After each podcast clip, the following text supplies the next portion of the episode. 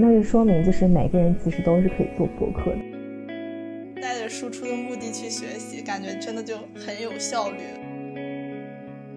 我就相信，如果咱俩今天不做这期播客，还是不会听彼此互相推荐的播客的。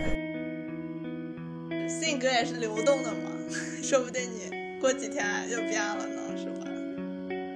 你每次听他们两个聊天，就好像是就是远方的朋友，好像会有这样的感觉。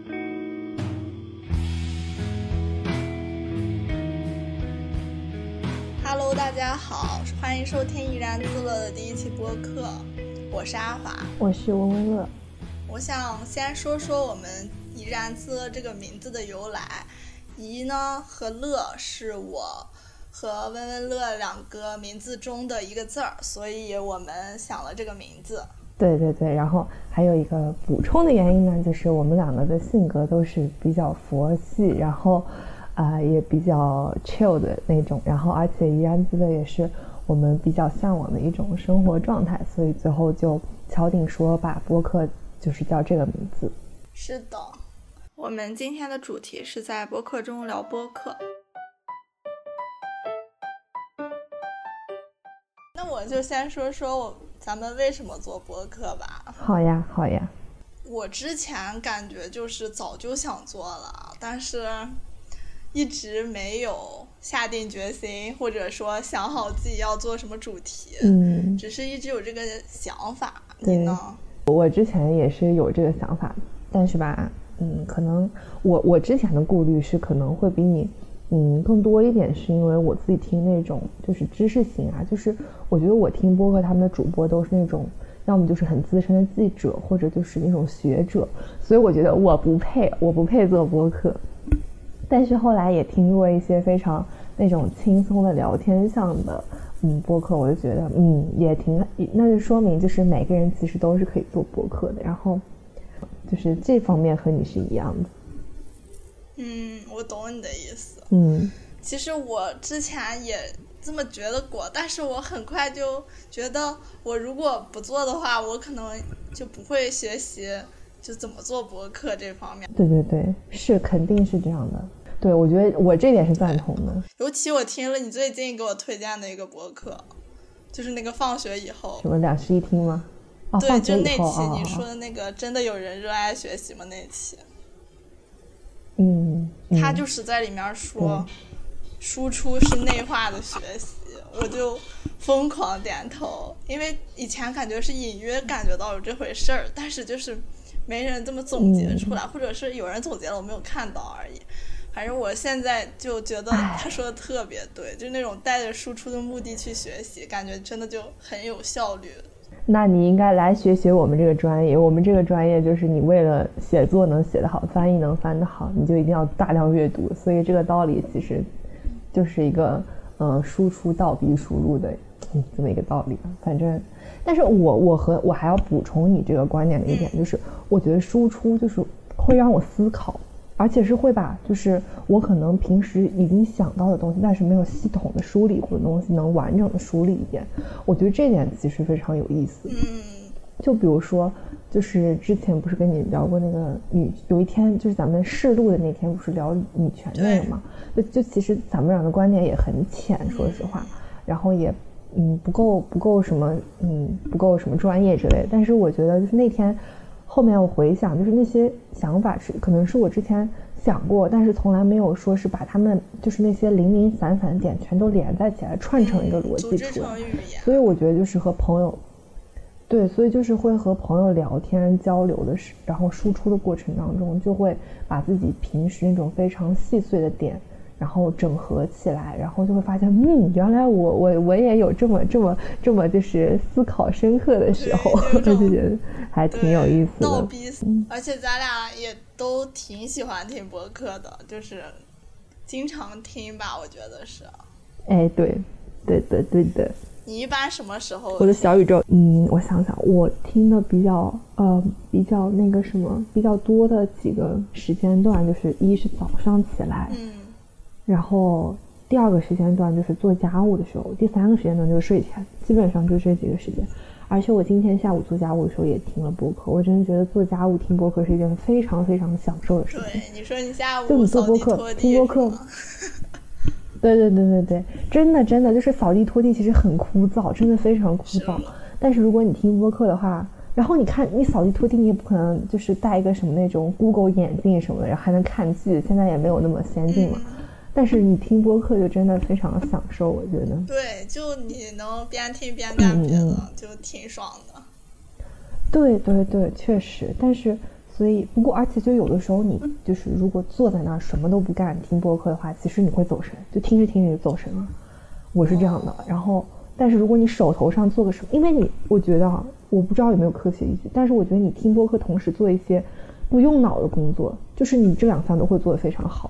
但是如果是你只是坐在那儿听播客的话，你就会觉得我走神。我就是会这样的，我是会有点这样。我觉得我如果一般听话也是这种情况，除非是那种，就是我特别感兴趣的话题，就是想集中百分之百的那种精力听，才可能就是不会有任何那种走神的想法。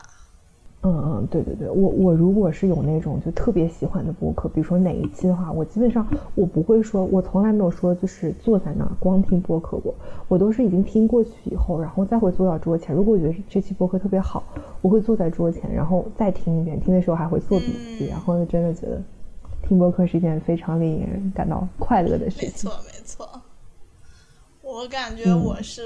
考研期间的话，就是特别稳定的一个频率在听，然后现在考完研后就感觉就是没事儿的时候，也或者就是你说的那种醒来、睡前，还有干一些机械活动的时候会听，就是没有那么规律，但是也是看到了自己感兴趣的会点开听一下。我的话，我基本上是挺规律的，说实话。也不叫规律吧，但是起码会保持每天都在听。虽然说是一个，嗯，嗯，小宇宙并不是一个很，因为我看到你知道吗？就是小宇宙不是有个就是听播客的时间嘛，时长。然后我之前有看过一些，就是可能有一些大神，他们都听了一千多个小时吧，反正。然后，对对对对，我然后我就觉得嗯有点意思。我是我是我忘记什么时候，我好像是今年考研，就去年十二月底考研之前。我突然小宇宙给我推送说，我听够一百个小时了，然后从那个时候开始起，我就说我要疯狂听播听播客。对对对，我就是要那个什么，我就要多听，然后尽尽快向那些一千小时的大神们看齐。我我可能就更少了，因为我就是各种播客平台乱用。你有没有那种特别忙的时候就会更想听的这种感觉？我我我是还好哎，其实，但是我在听播客这样这件事上没有这样的感受。我在读外刊这方面，呃，就读各种文章方面是有这样的感受。就去年考研期间，我可能会一整个下午，下午两点开始学，学到可能五点多快六点，就三四个小时会坐在那一直看。但是我跟你讲，我我我讨，我真的非常坦诚的说，我考完研之后看的真的非常少，可能一周都没有一两篇。嗯，这点我是有体会的。我觉得这是不是因为尤其是感觉想要有那种属于自己的时间，有自己那种主动学习时间，所以就会更想听。我也不知道，反正我我觉得考研的时候感觉啥都有意思，现在就吧，呵呵。尤其我觉得，现在就感觉对，尤其我觉得，当我就是考研的时候，还经常听那些就。呃，也是闲聊类的，但是就是他们一些比较有趣的生活什么的。但我最近就很少点开他们去听，是不是因为现在因为你的生活就比较丰富，所以你不需要再从最近我就是摆弄的都是自己那种兴趣爱好啥的，可能就对别人的生活不感兴趣了。在在在你那个什么，不是在你考研的时候，那些是你的精神代餐，你知道吗？就是娱乐生活代餐。道理啊。但我的话。哎，我也不知道。我我考研其实听我我所有的播客里面，感觉就是比较休闲一点的播客，就是两室一厅。其他的话好像都还挺挺认真的。然后这个和我考研的专业也是相关的，你懂吧？就是因为本身那个专业就要求你吸取各方面的知识。然后这个，而且尤其是像我这种不喜欢看文字的人，就听这些比较专业性的播客的时候，就会觉得又听了，然后。嗯，而且是关键能听到脑子里。如果说看文字的话，有的时候我看一看就不想看了。所以我觉得播客就是，对这个是可能是另一个，嗯，就是比较喜欢播客的原因。嗯，我也有这种感觉，或者是我听播客的时候，有的时候会有那种被击中的感觉，就是嗯，我懂，我懂你。而且我觉得播客。也有种那种陪伴的感觉吧。嗯，是的，我我在我在这一点就体会特别明显，真的就是两室一厅，你知道吗？他们他们最近不是，呃，他们这这个周他们是一周年的一期嘛，然后，哎，我觉得这个其实还挺巧的，就是两室一厅其实是就是让我产生我也可以做播客的想法的。然后今天咱们录的这期正好是他们一周年的一期，我觉得就就很神奇。然后。对对对，然后我真的就两室一厅，对我来说是非常有陪伴感的这个博客，真的，因为我考研期间他们是每周日更新，然后我是每周一早上就会打开去听，然后基本上就是我比如说八点开始学习，八点之前就会听完这种，然后然后我觉得他们两个的生活，他们两个一个是之前做旅旅游行业，一个是做美食行业嘛，所以他们他们的博客真的非常丰富有趣。所以我觉得当时考研其实也很枯燥，尤其是到十二月份的时候，然后，对，所以就是这种陪伴的感觉就很好，感觉就像是那种远方的朋友。就包括两室一厅，不是说就是在最近在呃上这周之三之前，好像在征集问题嘛，然后他们要做这个一周年的博客，然后我给他们写的邮件里面也也写到，就是说什么就是在我考研期间怎么怎么怎么样，然后觉得很好就。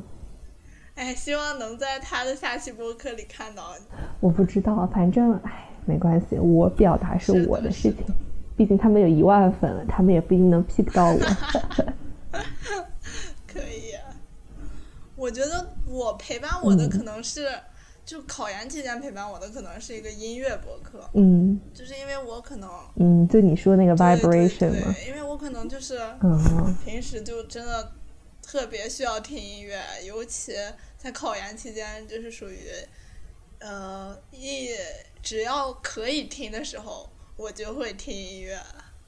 对，嗯，当时也没什么时间，就是搜集，就是最近有什么新歌呀，或者是呃寻找各种各样的专辑啊，我就听这个播客，因为它会，它会也是一期有一期的主题嘛，我就。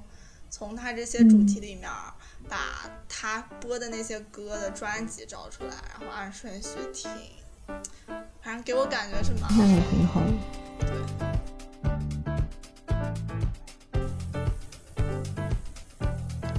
最近不是咱俩为了准备这期节目，还就是互相交换了一下自己喜欢的播客节目这种。是的，我今天下午才听完，不瞒你说。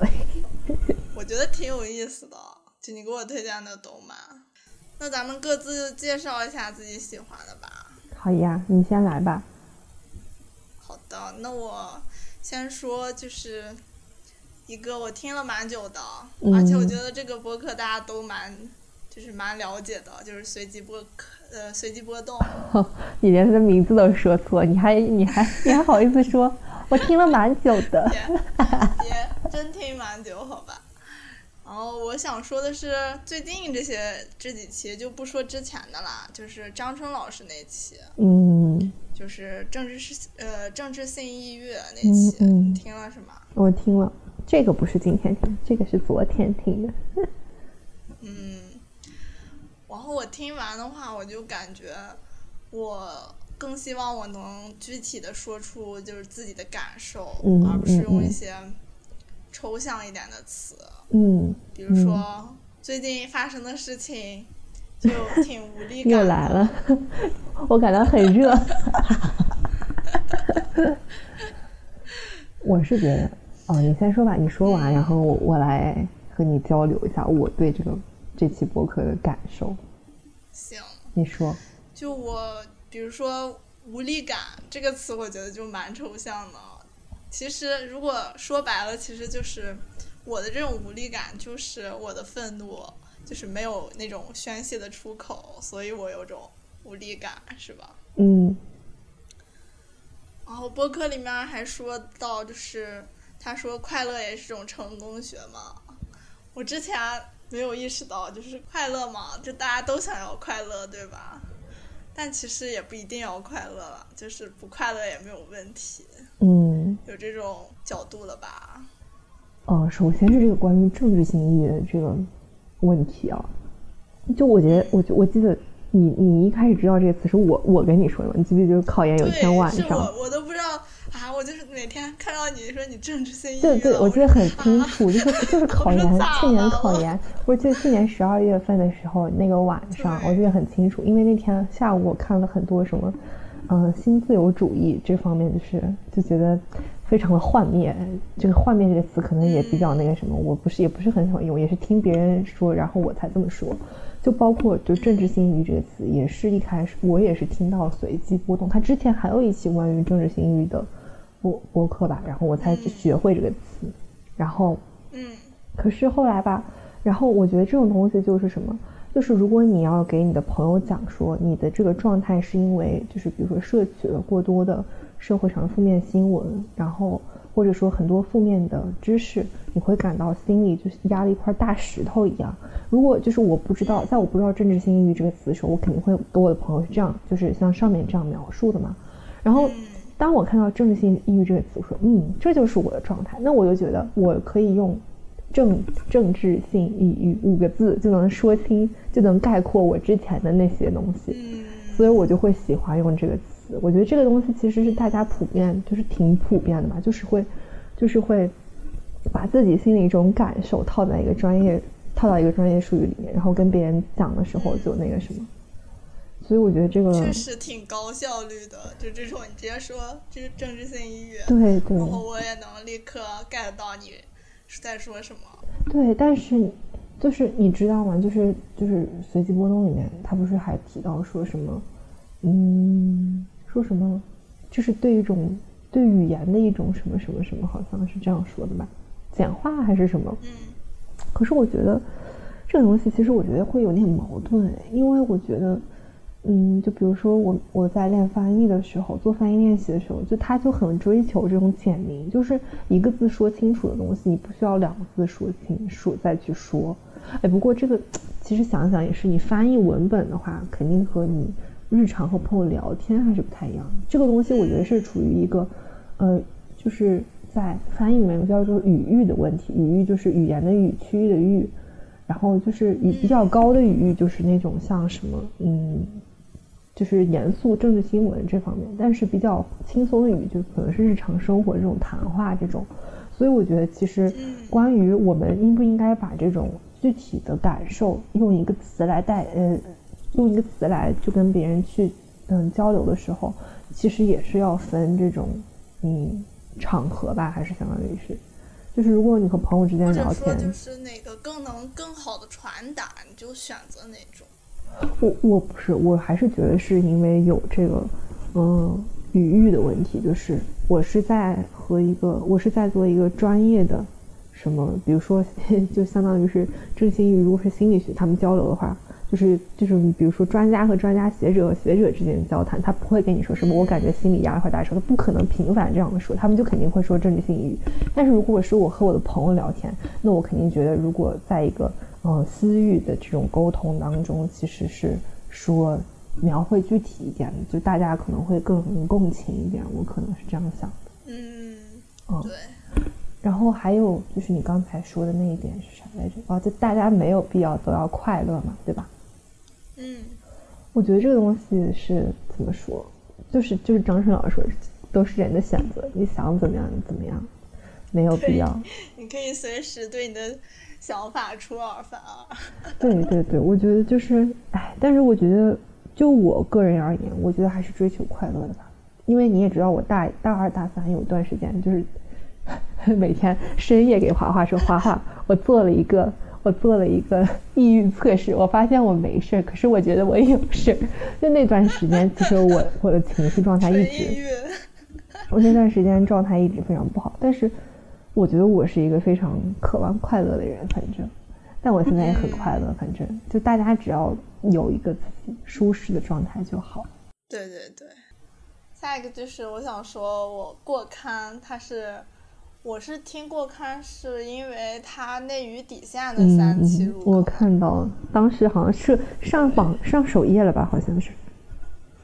对，反正他聊的真的很很准确，或者说就是那种角度非常的辛辣。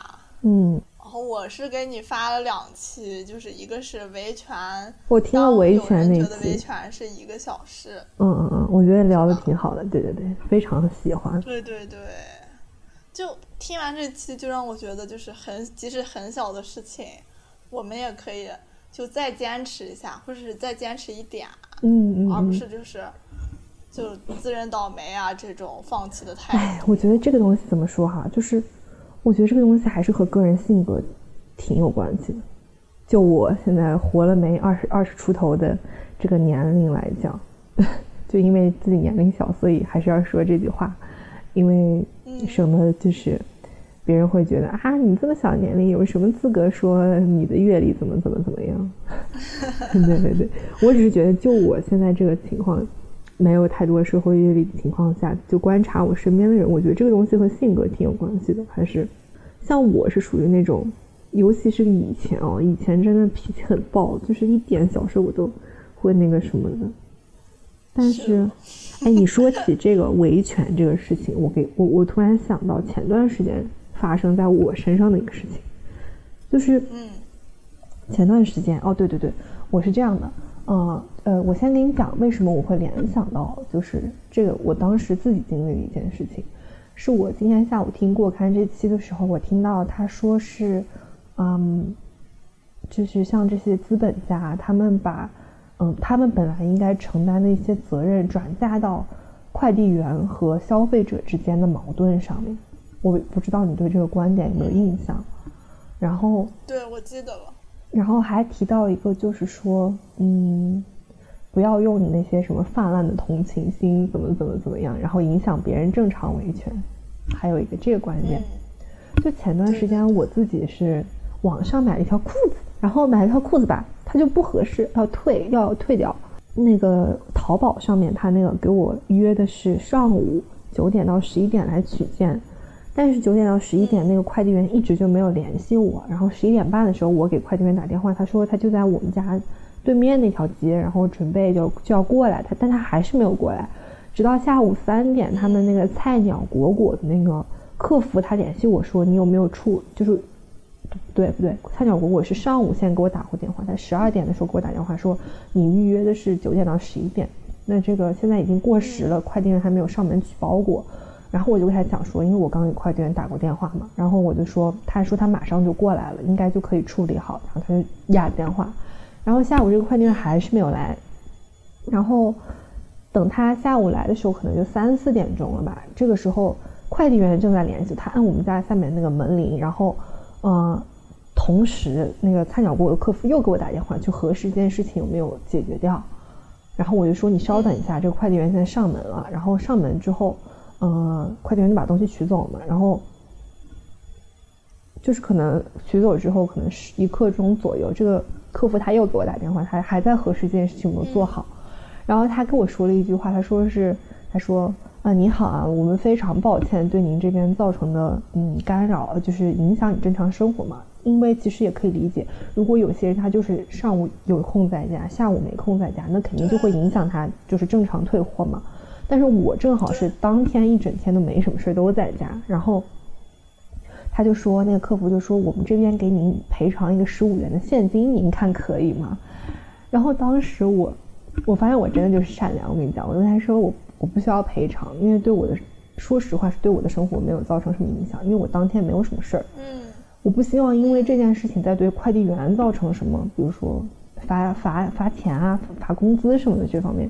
然后那个客服。就是他，我明显感觉到，就是他，就沉默了有三秒吧，可能说啊，那我们这边代表快递员感谢您什么什么什么什么。我觉得可能就大部分人还是不会有，就是像我这种憨憨的行为吧，可能。哎，我觉得做的没什么问题。我觉得，我觉得如果真的造成你的困扰，我觉得这个钱是该收。但你既然没有困扰，我觉得，我觉得 OK。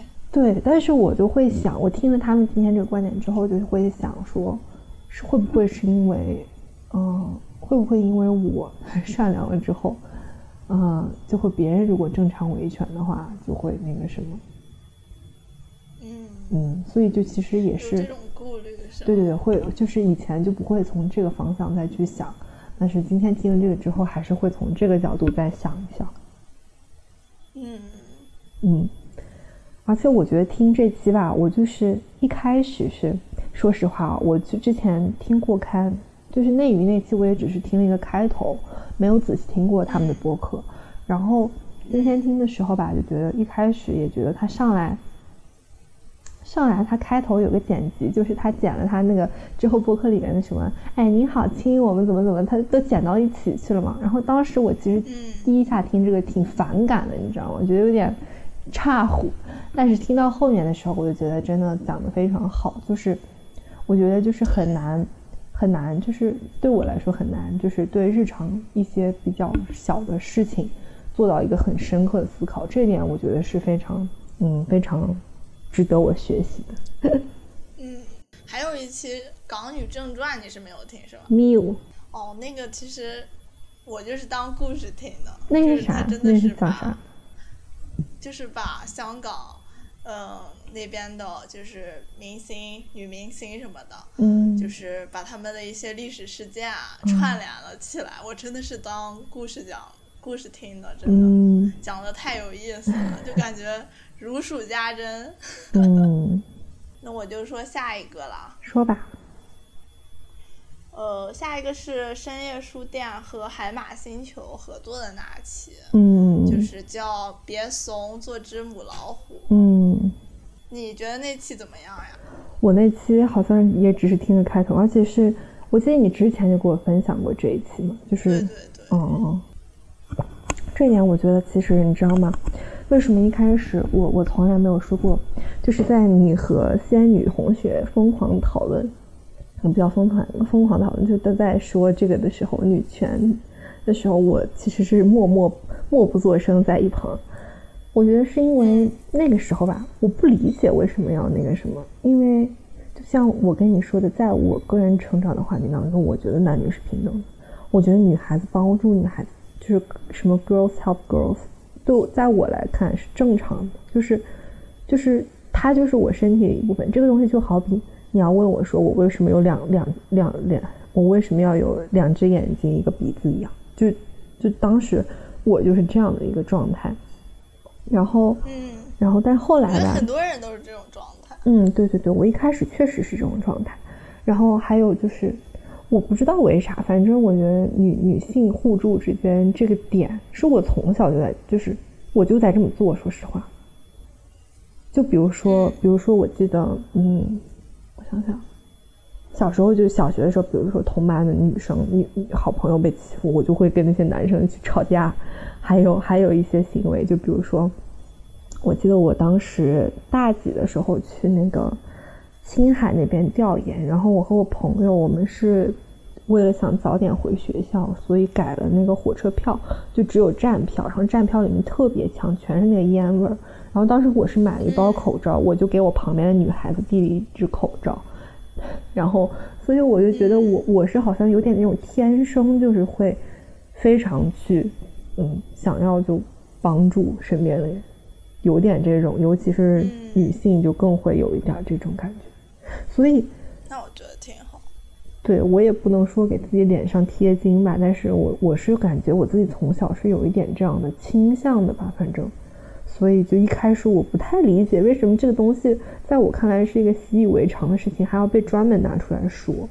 后来，嗯，我才会其实挺明白，就慢慢慢慢开始理解这个事情。就包括今天下午，你不是还给我推了一期那个《言外之意》，他们有一个，就是那期叫做什么呃什么，那个叫什么是那那期播客名字叫啥来着？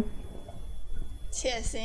对对对，就变心，还有什么出轨之后要不要原谅？然后它里面有讲到说，就在跟大家讲说，大家如果看到说，比如说，嗯，网上有人有女孩子自己讲述自己的经历，就是比如说，比如说男朋友出轨，然后原谅之后，那个人男朋友又出轨，就大家不要再去骂这种女孩不清醒了，就是就已经够惨了。然后你想想，如果是发生在你身上，你只是想把自己的经历讲述出来，你也不是为了来找骂，对吧？你你把自己经历讲出来，一方面是可能通过讲述可能会找到一些和你有相同经历，你可以互相鼓励一下，或者说是你讲出来你这样的经历，去给其他女孩子提个醒，让他们不要就是落入同样的陷阱。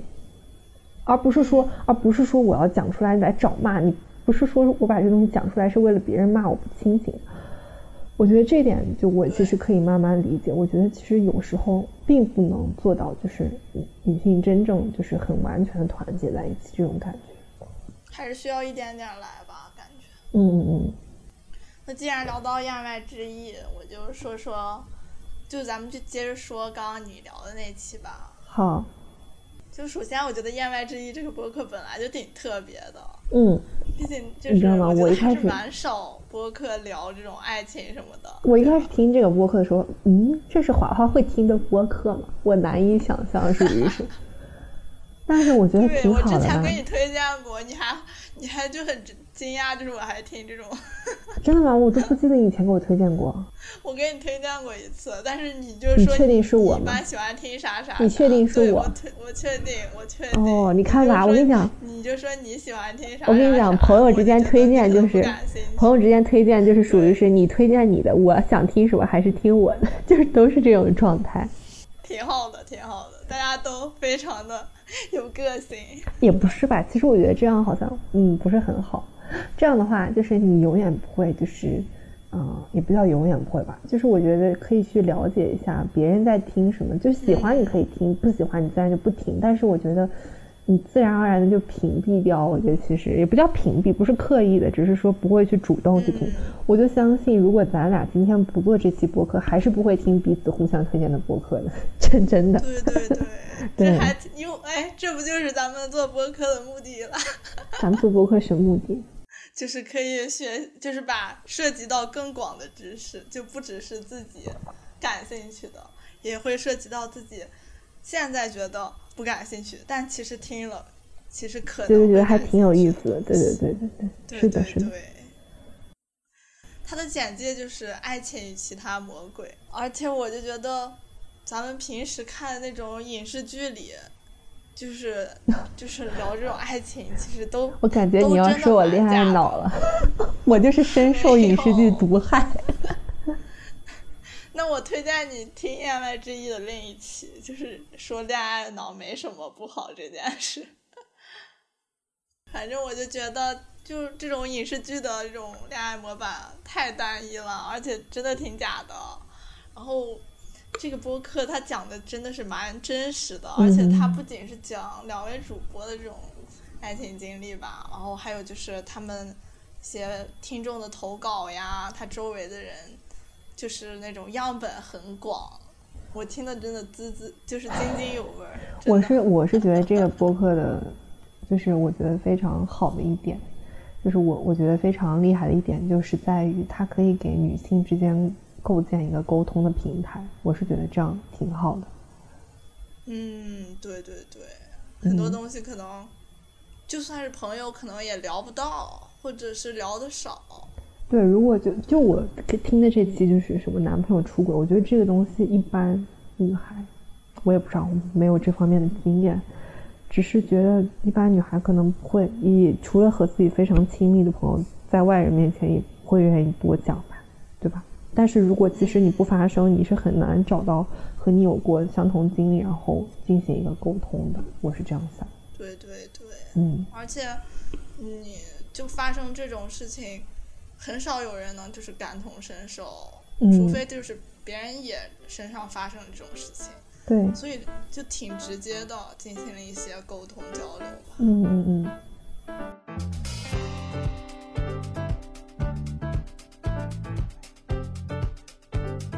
我我都忘记我那天给你推了哪几期了。首先，那就我就能想到哪个说哪个吧。我首先就是两室一厅，两室一厅就是在今天咱们这期播客当中频繁出现的一个播客。对，是你非常喜欢的一个播客。对，是我为数不多的，我我关注的闲聊播客可能只有他们了，我觉得。就是会就是跟那些非常严肃的相比起来是闲聊，但我觉得他们的真的播客就是属于丰富多彩，对。然后嗯，我是从嗯他们就是 Crush 那期开始听的，他们是那次上了首页，然后当时我听完我就觉得哇，他们这个这经历好好，就是非常羡慕，会让我觉得。就我记得 Crush 那期，我到现在其实跟距离我第一次听到现在中间我没有再听过，就包括咱们今天录之前我没有重新去听。但是我记得非常清楚的一点，就是就是里面的有一个主播，他说他在国外去转机还是什么的过程当中有一段 Crush 经历，然后我觉得到现在还是记得非常的深刻了，就是嗯，在这种异国你还遇到一个这种就是然后这种这种这种就觉得非常的可能会印象更加深刻。我也是，就是你给我推荐了，哦，你当时就给我分享这个，对对，那天半夜一点我听完我就发给你了，我记得。我记得，我记得，但我可能没听完。嗨，就是这样，就是这样，都需要好好反思一下。正常，正常。但是我，你给我就是这回，你不是让我就是我问你，就是怎么能就是更快速的了解这样这两位主播？你就是说，一个是这一期，还有一期是那个我社恐，但我全世界都有朋友这一期。嗯，可能我也有一些社恐，然后我就真的，我还看见这个标题就还蛮想看的，都想蛮想听的。嗯，我就点开了。对，有一个东西我还就是题外话属于是。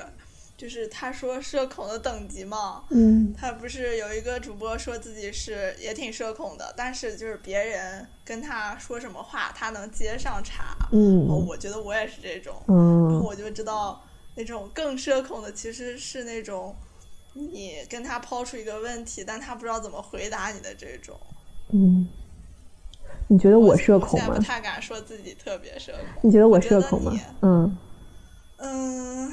我想想，我觉得你挺不社恐的。真的吗？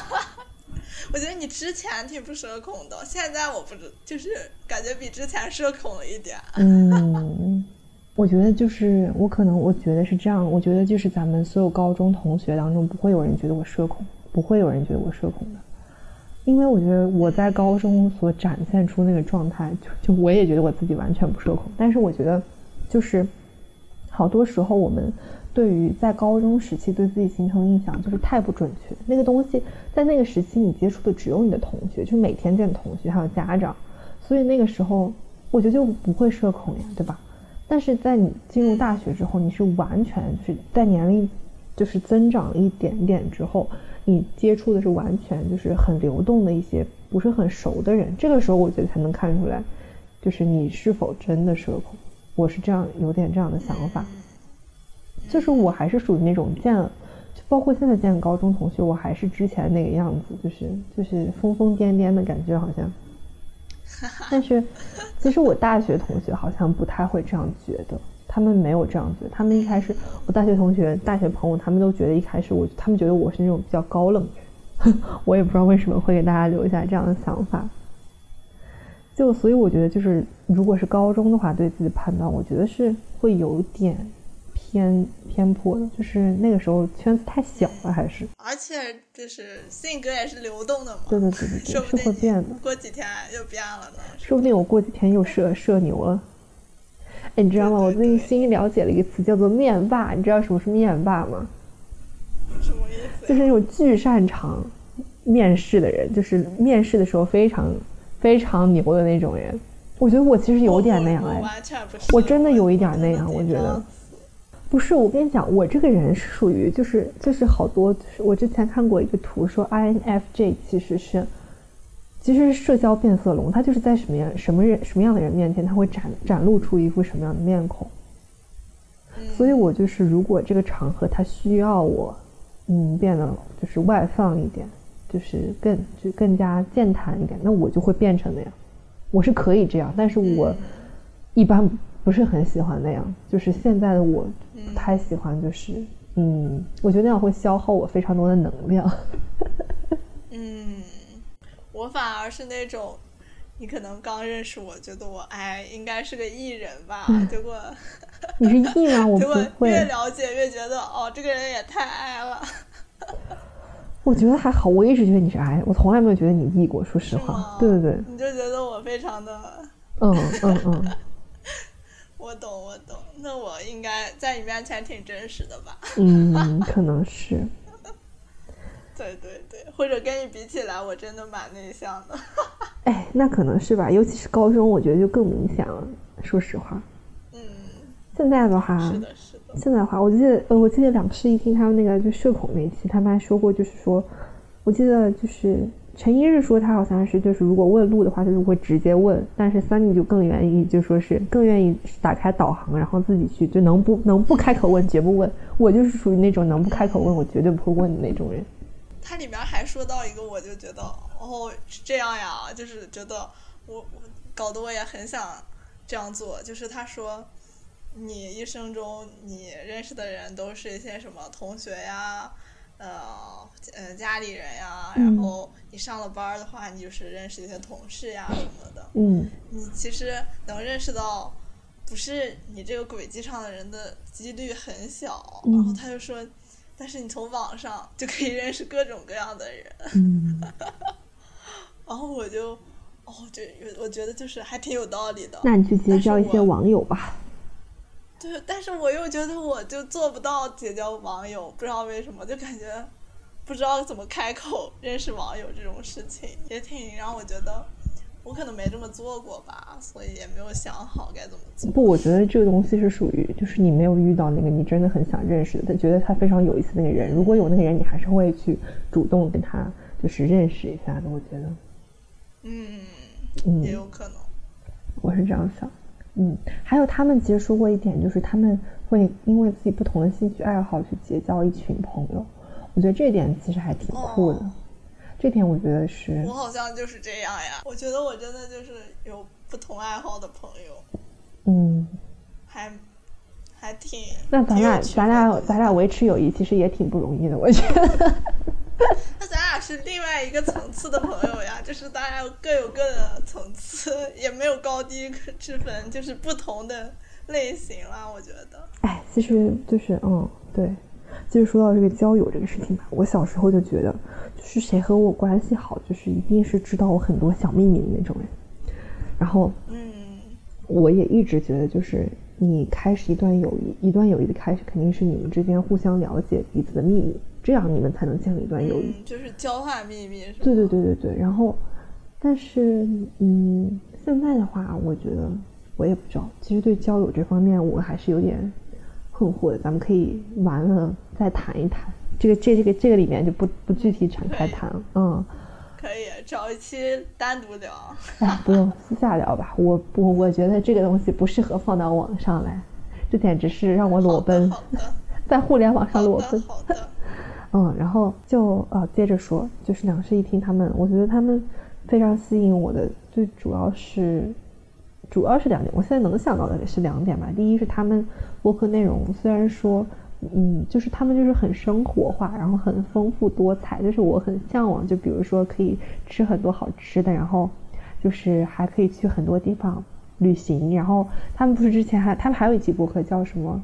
是当吃喝玩乐成为职业什么什么什么，就是有这样的一期，就是其实是对，嗯，就是大家其实都很羡慕，就包括我，我就是主要是我吧，可能我非常羡慕他们的工作，就是又可以玩又可以吃，简直太幸福了。但其实他们就会讲到说，他们的工作也并不是大家想的那么好的，就是比如说他做一个嗯美食编辑的话，他可能同时一天之内要吃几碗。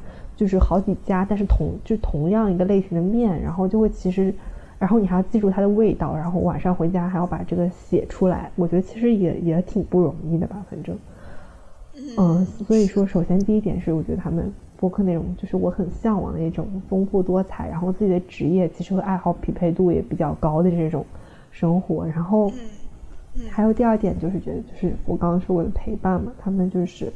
我也不知道为什么他们两个就是这样魔力吧，就是你每次听他们两个聊天，就好像是就是远方的朋友，好像会有这样的感觉。挺好的，我还听了他们那期那个春天春天，嗯来的很慢，春天才有浪漫。嗯，这个标题我太喜欢了。就是听了那期播客，我不是跟你说我就特别想去赏花吗？正好就是他们当时他们在播客里说的也是去赏那个郁郁金香，他们有提到郁金香，然后我就听到这个，我就正好郁金香也开了，我就去，也是去赏花，还有拍照。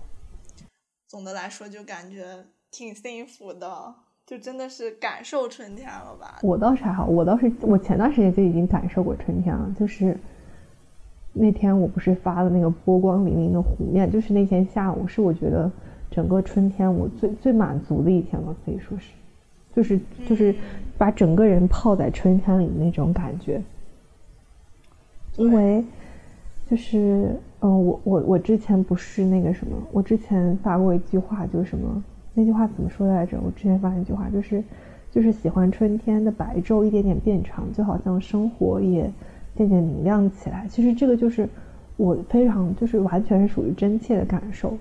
因为我是一个很喜欢，就是我喜欢春春季、夏季这种，就是白天很长，早上会天亮很早，然后落日也会比较晚的这种季节，就白昼会长一些这种季节。嗯，然后就是因为考研，它不是冬天嘛，就每天早上我坐在那个书桌前开始学习的时候，它外面都是天都是黑的，然后本身心情就很压抑，然后你那个就是白昼又很短的时候，你就觉得更压抑。我是就我是对天气特别敏感的这种人，就是对气候什么的。然后就真的阳光，不太喜欢阴雨。对对对对对对对，是的。然后所以当时就是又冷，然后。又那个什么，我是不知道为什么一冷我就感觉浑身会有点疼的那种，要感冒似的感觉，但是又不太会感冒这种，所以当时就很难受，很难受，整个心理和生理上的双重煎熬就是。但是就是到了春天的时候，我就明显感觉这个白昼一点一点的变长，然后就是你身上也不需要穿那么厚的衣服，就整个人都感觉轻快了很多，然后就当时会有这样的感受，然后其实就是当时还有个想法，就是如果。嗯，就是当时就是春天的自己能告诉那个冬天自己说再坚持一点，春天就会越来越好的。就是其实当时可能会也是一个很好的一个慰藉，对当时自己冬天的那个状态。嗯，还有就是我那天春天，哎，算了吧，咱们说不定还要做春日回忆录呢，咱们就先不说我那天春天的美好经历了。可以，咱们就下期再聊一期这种。可以呀，可以呀。然后，嗯，还有就是哦，两室一厅就说到差不多了。然后，嗯，还有一期我给你推荐的是，就是我非常喜欢的一期，就是不合时宜他们那个在远方与日常的割裂之中，人应该如何自处。就是王庆和詹庆宇的一个对谈吧，我觉得，我觉得他们两个说话我都好喜欢，就是他们两个语，就是说话的风格，我本身就很喜欢。然后他们聊的话题，我也觉得，嗯，非常有意思，就是很深入，所以我还挺喜欢这期的。其实我喜欢这期，它并不是，嗯，首先因为这期我，你看啊，我跟你讲，说句实话，我当时听完这期，我还我还做了笔记，因为这期我觉得真讲太好了，然后。所以到现在，其实我还记得，在我脑子里面的可能三个比较，我觉得很很好的点，就是第一点就是，他们说就是就是詹青云他说自己的一个亲戚吧，就是一个长辈的女性亲戚，说自己从来呃是是从来没有走出过大山吗？还是什么被拐卖了之后又就觉得拐卖之后生活也挺好的，就是会联想到之前大一的时候有见过一个辩题，就是说。是说从未拥有更可悲，还是得到之后又失去更可悲？其实我觉得它就是和这个辩题还挺像的。嗯嗯，然后这是第一个点，第二个点是啊，他们聊说，就是关于这个拐卖妇女这个问题，是应该社会事件引领法律的，嗯，法律的，嗯，就是推动推动法律进程，还是说，嗯，你。先有这个法律，然后再看社会的反应。这个东西就是特别像我之前考研的时候会读过一篇文章，它这个就底层逻辑就是这样的，就是就是关于你这个社法律进程推动和你社会之间是谁先行的这个问题，所以还当时就是让我觉得这个思考就是和之前的一个一些阅读梦幻联动，我就很喜欢这种梦幻联动的时刻。然后还有第三点的话，就是他关于法律这个职业，詹群自己说，他说，嗯，其实现在很多我们看起来非常精英、非常高薪的一些职业。所做的工作其实并没有那么的神神话，没有那么的神圣，他只是这群人他们抱团把这个东西包装的光鲜亮丽，然后赚取更多的钱。我觉得作为一个，嗯，就是我觉得这点是很很好很了不起的一点，就是大部分人就是如果享受到很好的生活，是不会反思这些自己就是可能自己所属的问题。对对对。那我聊下一个了。嗯。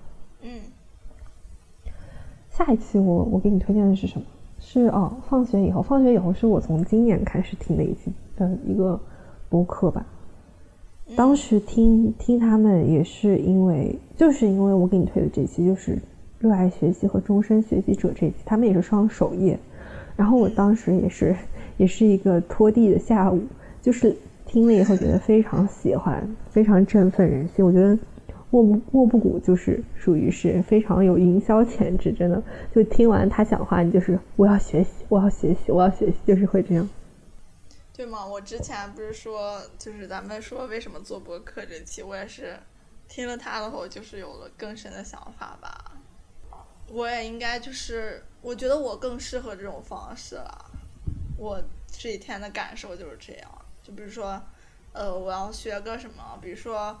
咱们要做播客，我之前虽然一直觉得自己应该学一下，就是 Adobe AU，就是音频处理软件，我就一直想学，但是也一直没学，因为感觉自己目前用不上，然后就一直没学。但现在，比如说这很明显就要用上了，立刻就找到教程开始看，是吧？我觉得这就是一个很好的案例，就是让我为了输出这件。这个播客这个音频，所以我要去学习某个软件儿，让自己武装起来，就这种感觉。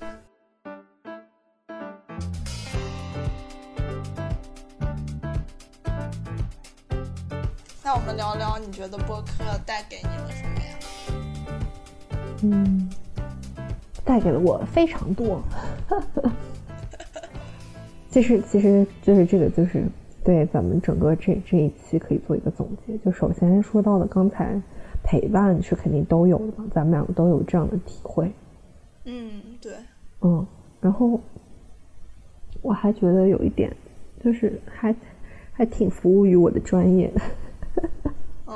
就是对我经常会听的，还有一些播客，就是比如说声东击西。我虽然没有就是给你推他们播客，但他们聊的一些话题，也也。也是非常那个什么的，非常符合我专业需求，要多多了解一些各个方面领域的知识，所以我觉得播客就是一个非常好的了解这些的渠道。我纯好奇，就觉得哦，这个东西要讲什么哦，打开听一听。其实我倒也不是说带着一个怎样功利的心态，就是是这样的，我其实之前是处于一个非常。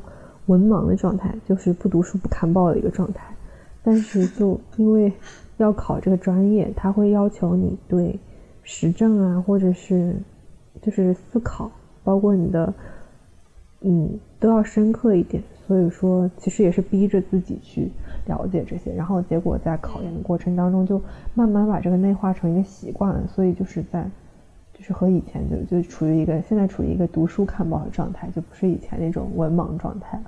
嗯，现在是文化人状态。哎，那倒也没有文化人吧，反正起码开始读书看报就是件好事儿。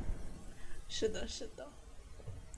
嗯，我的话就是，刚刚咱们提到的陪伴，还有这种共感，就这种那种击中的感觉。还有的话就是，他就是有的播客，他讲到一些东西，会就是让我有种。会让我产生那种自我发问的感觉，就我会问自己，我是不是这样做的呢？或者说，我是不是可以这样做呢？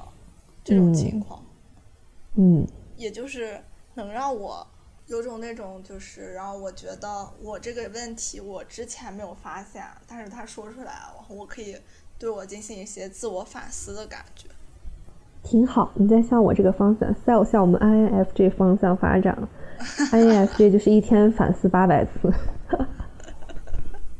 OK，还有就是向外发问，就比如说嗯很多就是咱们看起来理所当然的事情，或许没有那么理所当然。嗯你就可以就是让自己在这些方面打上一个问号，就是进一步的想一想，有些事情为什么是这样的呢？对嗯嗯，你还有什么要补充的吗？无那咱们这期就这样，可以，我觉得可以。行，那我们就聊到这里，再见，对，感谢大家的收听，我们下感谢期再收见听，，拜拜。拜拜。